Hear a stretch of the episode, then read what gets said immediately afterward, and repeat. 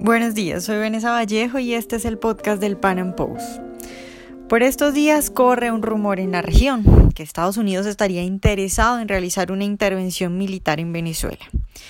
Si bien es cierto que la situación en Venezuela es cada vez peor y la gente se está muriendo de hambre, lo que podría hacer pensar a muchos que tal vez Trump sí estaría considerando esa opción, pues también hay que tener en cuenta que esta idea de que Estados Unidos quiere invadir a Venezuela ha sido durante décadas el viejo cuento de los Castro y de los socialistas. ¿Por qué creerles ahora entonces? Pues hoy vamos a hablar al respecto. Nuestro invitado es Joseph Humire, experto en seguridad global y director del Centro para una Sociedad Libre y Segura, analista en diferentes medios de comunicación como CNN. Con él vamos a estar conversando sobre si a Estados Unidos le interesa una intervención militar.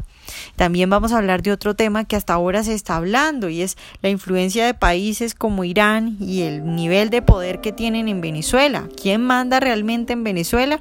Pues es una de las preguntas que conversamos hoy. Joseph, buenos días y de nuevo muchas gracias por estar con nosotros. Gracias, Vanessa, siempre un gusto. Bueno, Joseph, pues eh, Rex Tillerson acaba de hacer una gira por el continente eh, y se dijo que venía a preguntarle a los líderes de diferentes países si estarían dispuestos a apoyar una intervención militar en Venezuela. ¿Es eso cierto? ¿Sí fue ese el motivo de su gira? No, y mira, yo, creo que hay una preocupación por Venezuela, obviamente hay discusiones sobre Venezuela y hay, digamos, a lo, a lo máximo una, una posible coordinación para dar asistencia humanitaria a los refugiados que están llegando a otros países de América Latina, principalmente Colombia. Pero sin embargo, intervención por sí, ah, no hay ningún plan o algo para hacer ese tipo de, de, política o ese tipo de, acción. Y creo que es lo, las evidencias más que eso son de esta noticia que surgió la semana anterior, donde hay tanques en Cúcuta, Fuerzas Armadas de Brasil en la, en la frontera, ah, militares norteamericanos llegando a Aruba, Panamá y todo el jefe de Comando Sur conveniente está en, Colombia, pero todo eso, si ves los orígenes de la parte mediática, vienen de cuentas de Twitter que están vinculados al régimen, vienen de eh, portales en línea que son más o menos de lo mismo. Eh, es, es, como toda una especie de fake news que se está organizándose para manipular las circunstancias, a, construir una narrativa que les conviene, que fue you know, expulsado con el mismo propio Twitter de Evo Morales en Bolivia diciendo que no vamos a aguantar una, una, intervención extranjera.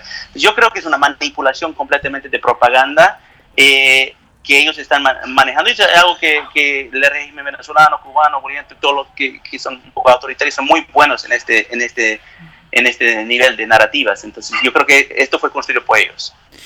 O sea que tú dices que es la misma historia de siempre porque tienes toda la razón. O sea, siempre, y también lo mismo pasaba en Cuba, siempre hablaban de que Estados Unidos va a atacar, de que quiere infiltrar, todo eso es la misma historia de siempre. No ha habido ningún cambio, digamos, en la consideración que tiene Estados Unidos respecto a eso. Lo que ellos saben es que Estados Unidos está, eh, eh, estamos viviendo un momento muy tenso. Ah, y todos están como, como, muy nerviosos de lo que va a pasar en Venezuela, especialmente en los países vecinos y obviamente Estados Unidos también, está, todo el mundo está preocupado de lo que va a pasar en Venezuela. Y que con ese ambiente de, de, de, emociones y, de, tenso, Venezuela y Cuba y todos sus aliados saben manipular eso para provocar algunas acciones. Te voy a dar un, ejemplo muy concreto. Lo único que fue real de todo esto, lo que eh, pasó en la última semana, es que sí hubo una información que llegó a la inteligencia brasilera que, que dijo que hay una posible acción militar o incursión militar por parte de Venezuela a Guyana. Eso va a surgir de un conflicto que tiene sobre su frontera por más que 100 años, que justamente la semana anterior las Naciones Unidas votó para llevar el conflicto fronterizo entre Guyana y Venezuela a la Corte Internacional de Justicia. Eso provocó que eh, Maduro o su inteligencia hagan algunos movimientos y esa información llegó a Brasil, Brasil lo compartió con Guyana y había un poco de pánico en ese sentido. Claro, eso provocó una reacción.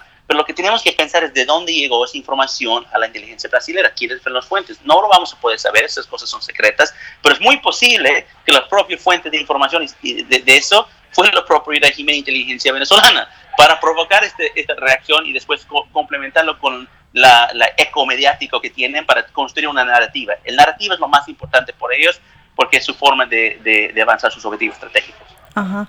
Joseph, pues tú que estás en Estados Unidos y que eres cercano a los círculos eh, del presidente Donald Trump y que sabes qué es lo que está pasando allá, estás enterado de la actualidad, te quiero preguntar, eh, ¿Cómo podría cambiar el panorama o hay alguna posibilidad de que Trump, tú crees que hay alguna posibilidad de que Trump pueda cambiar ese punto de vista que tiene respecto a Venezuela? Porque es que, a ver, eh, Venezuela está en una situación complicadísima, la gente se está muriendo de hambre. ¿Podría cambiar en algún momento esa visión que tiene Estados Unidos y, que podría haber intenciones de, de una intervención militar?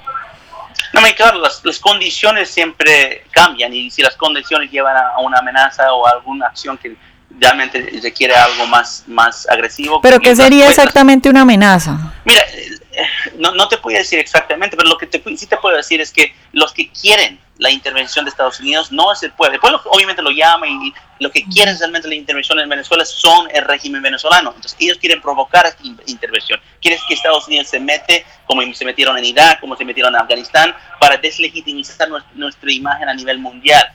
¿Y, cómo lo van a lograr hacer? Lo van a lograr hacer con asistencia humanitaria, porque si ves la, la, historia de asistencia humanitaria, mayormente son fracasos en Somalia, en Libia, en propio Siria, y, muchas veces llevan a ser más ah, intervenciones militares y más violentos. Entonces, en ese sentido, si Estados Unidos empieza a incrementar su nivel de asistencia humanitaria, es un como eh, eh, incentivo perverso, porque si incentivas a, ayudar a los refugiados, va a haber más refugiados. Es simple ley de incentivos. Entonces, en ese sentido, yo creo que el, régimen venezolano está manipulando las circunstancias para construir esta guerra. Y es lo que ellos quieren, y ese es un propósito que han tenido por muchos años desde que Chávez empezó la revolución bolivariana. Bueno, pero a ver, eh, en ese punto, para aclarar un poco, no creo, no creo yo que Chávez tenga, digamos, la fuerza para, pues obviamente no la tiene, para, para enfrentarse a Estados Unidos. En ese sentido, ¿por qué quisiera una intervención? Pues, Hablas de los que están detrás. Venezuela ya no es un país controlado por venezolanos, ya no es un país controlado por el régimen venezolano. Maduro no es el persona que está a cargo, ni siquiera Diosdado, ni Tarek. Esto es un país periférico controlado por poderes globales, principalmente Irán, después Rusia, después China. Ellos tienen el control de la situación. Las, las circunstancias van a ser controladas por ellos y por extensión el resultado va a ser eh, a favor de ellos si, si logran sus objetivos. Irán, su principal manera de exportar su revolución, que es la misión de la revolución iraní, es usando refugiados. Lo hicieron en, en, la guerra del de Líbano en los años 80, lo hicieron en Siria hace poco y lo quieren hacer con Venezuela. Entonces ellos van a manipular, por incrementar la presión social, manipular la situación política para, para expulsar más refugiados y, y, hacer este escándalo. Y como te digo, la asistencia humanitaria es la manera de armar un conflicto mayor. Yo sé, pues para la gente que no está muy familiarizada con ese tema y que parece un poco extraño lo que está mencionando, me imagino. Eh, ¿Qué pruebas hay o, cómo podemos...? simplemente que miren Siria, porque esto ya hay un modelo que ya se hizo. Eh, se puede describir el conflicto de Siria, que fue una guerra civil, ¿no? y que también empezó con una situación eh, humanitaria y económica sobre falta de agua. si miras esto, lo puedes describir con una frase es una crisis humanitaria exportando en grande cantidad de refugiados con altas consideraciones y preocupaciones de contraterrorismo, con fuerte presencia de Irán y Rusia. Esa explicación es Venezuela. Entonces, ellos combinaron esto y si miras muy a, la historia y los raíces de la conexión de Venezuela a Siria, la conexión de los árabes que llegaron a Venezuela hace 100 años atrás, si miras toda esa conexión te vas a dar cuenta que son dos países manipulados y controlados para más que un siglo por poderes y redes clandestinas. Y ahí, si no nos entendemos eso, yo tengo un artículo que se publicó hace poco en un instituto que se llama Gatestone, hablando de esto. Si no se entiende esto, nunca vamos a tener eh, una solución para la crisis venezolana. Sí, lo que te iba a preguntar es ¿qué, qué, tanta es la presencia de Irán en Venezuela. O sea, la gente que no sabe de esto, que no ha visto, ¿qué, qué, qué le podemos decir? Irán opera de una forma muy subversiva, clandestina y no, es visible su presencia, muy a diferencia de los cubanos donde se ve en fotos, se ve en ejercicios militares. Irán es oculto, están en las sombras, están muy escondidos y la forma que ellos trabajan es de una forma de camuflar su presencia. Entonces, lo que tienes que mirar es esta red que existe entre Líbano, Siria y Venezuela y la cantidad de personas venezolanas, de nacionalidad venezolana que están en Siria en este momento y la cantidad de eh, sirios libaneses que están en Venezuela. Eh, eh, estamos superando números más que 100, 200, 300 mil. Estamos hablando de números muy altos y muchos de ellos, sus especies han entrado al régimen de Venezuela y están en alto poder de gobierno. Elías Hawa, uh, Tarek William Saab, Tarek Al-Aizami, uh, Nasseddin. Estamos hablando de un eje cúpula de poder que se ha acumulado y están modelando el, el, régimen venezolano a lo que existía antes como el partido VAS. Eh, entonces, yo sé que es un poco complicado y técnico, pero el punto principal es, no vas a ver a Irán, pero sí lo vas a sentir. Joseph, ¿qué papel juega en todo esto Cuba? Porque pues mucha gente cree que es Cuba la que manda en Venezuela, pero tú estás planteando una hipótesis diferente. Sí, Cuba, Cuba es un consultor.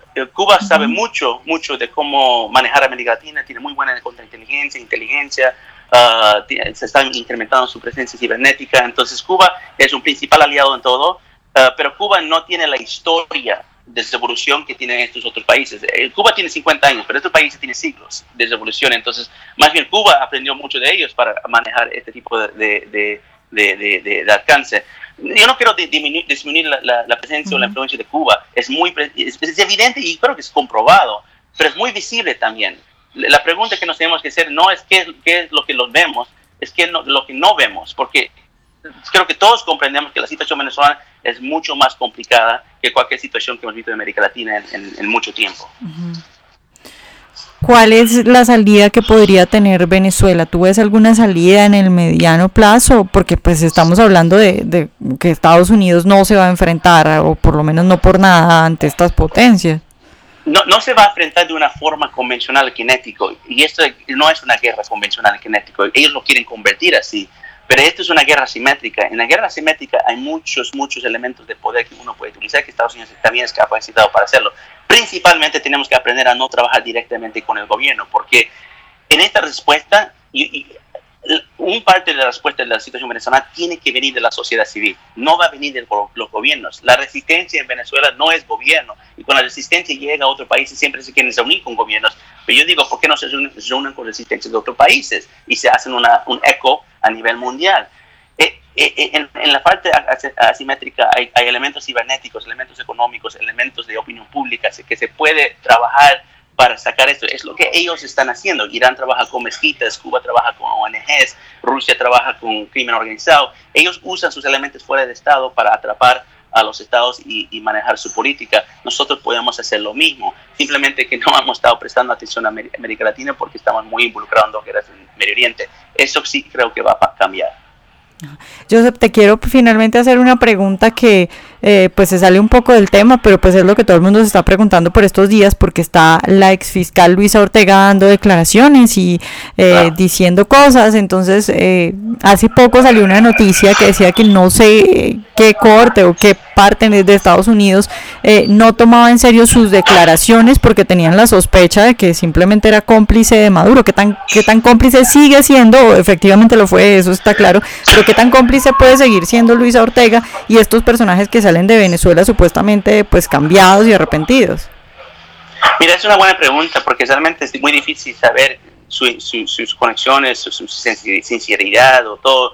Yo sé que algunos le creen mucho, otros menos. Lo que único que te puedo decir y lo que yo creo que hay que tenemos que ser muy prudentes porque esto es la forma que Cuba, Venezuela siempre han engañado las cosas tenemos que mirar muy bien no tanto las palabras de un desertor, defector, alguien que está saliendo en contra del régimen, tenemos que eh, mirar sus acciones y sus motivaciones.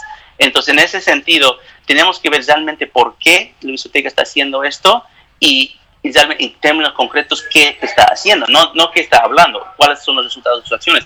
Hay muchos desertores del régimen venezolano de nivel ministro general hasta más bajo que han llegado a países del occidente, Estados Unidos, España, Brasil, Colombia, y muchos de ellos han hablado de cosas tácticas, dónde está una caja de lavado, dónde está un banco, dónde está un, flujo de narcotráfico, pero nadie comentó sobre los objetivos estratégicos del régimen, nadie nos habló que iban a deshacerse de la ascendía nacional o que su fantástico plan Zamora del año pasado. Entonces mi pregunta es, ¿qué inteligencia real ellos están atrayendo a nosotros o simplemente nos están tratando de desviar? Porque en otras palabras, eh, esto también se puede llamar contrainteligencia. Bueno, Joseph, pues muchas gracias por estar hoy con nosotros. A ti, Vanessa, muchísimas gracias, como siempre. Ojalá hayan disfrutado nuestra entrevista de hoy. Recuerden seguirnos en nuestro canal de YouTube y en nuestras redes sociales y nos vemos en un próximo Panam Podcast.